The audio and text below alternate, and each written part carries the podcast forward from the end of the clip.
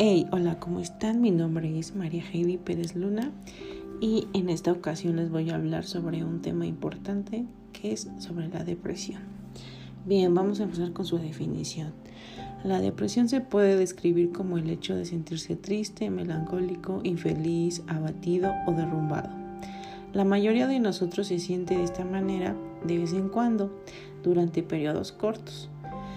Y la depresión clínica es un trastorno de estado anímico en el cual los sentimientos de tristeza, pérdida, ira o frustración interfieren con la vida diaria durante un periodo de algunas semanas o más.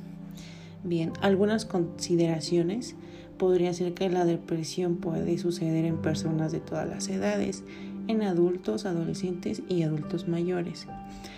Eh, algunos síntomas de la depresión incluyen estado de ánimo irritable o bajo la mayoría de las veces dificultad para conciliar el sueño o exceso de sueño, cambio grande en el apetito, a menudo con aumento o pérdida de peso, también cansancio y falta de energía, sentimientos de inutilidad, odio a sí mismo y culpa, dificultad para concentrarse, movimientos lentos o rápidos, inactividad y retratamiento de las actividades usuales.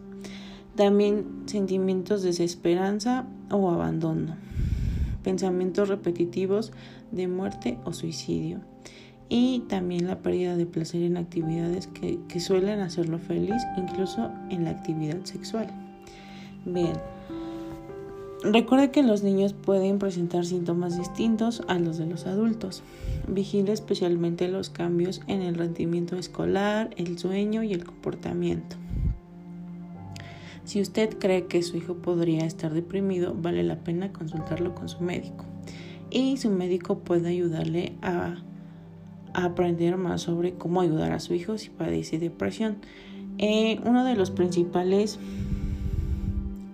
tipos de depresión incluyen en depresión mayor sucede cuando los sentimientos de tristeza, pérdida, ira o frustración interfieren con la vida diaria por semanas o periodos más largos de tiempo.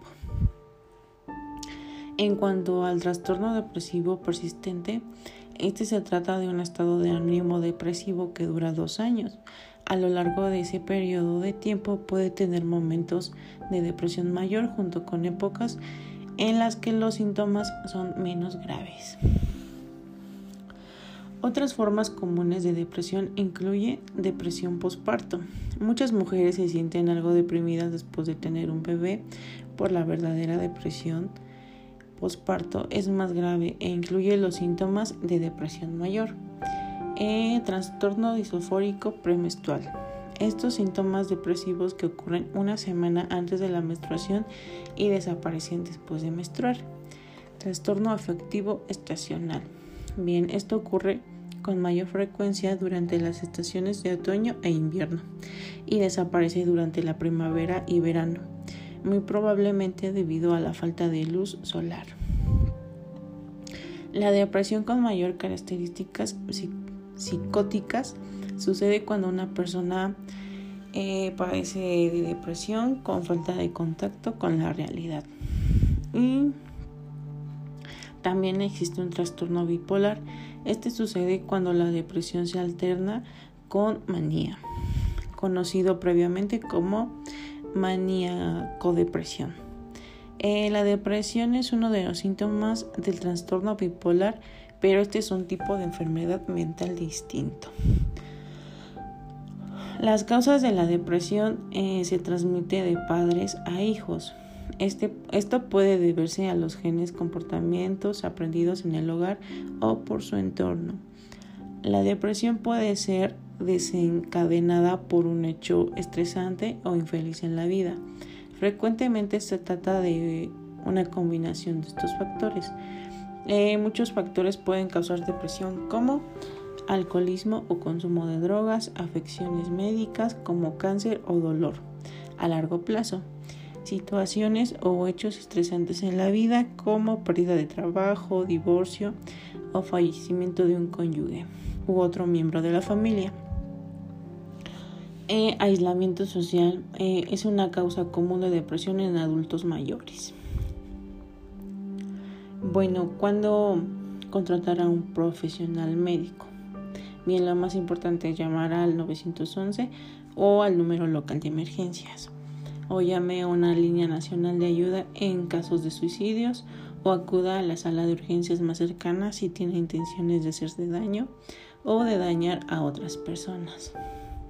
Llame a su proveedor si escucha voces que no existen, llora con frecuencia sin una causa, su depresión ha afectado su vida laboral, escolar o familiar por más de dos semanas. Presenta tres o más síntomas de depresión.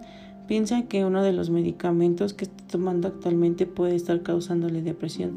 Sin embargo, no cambie ni suspenda los medicamentos sin consultarlo con su médico. Si usted piensa que su niño o adolescente puede estar deprimido, es mejor que lo lleve con un médico.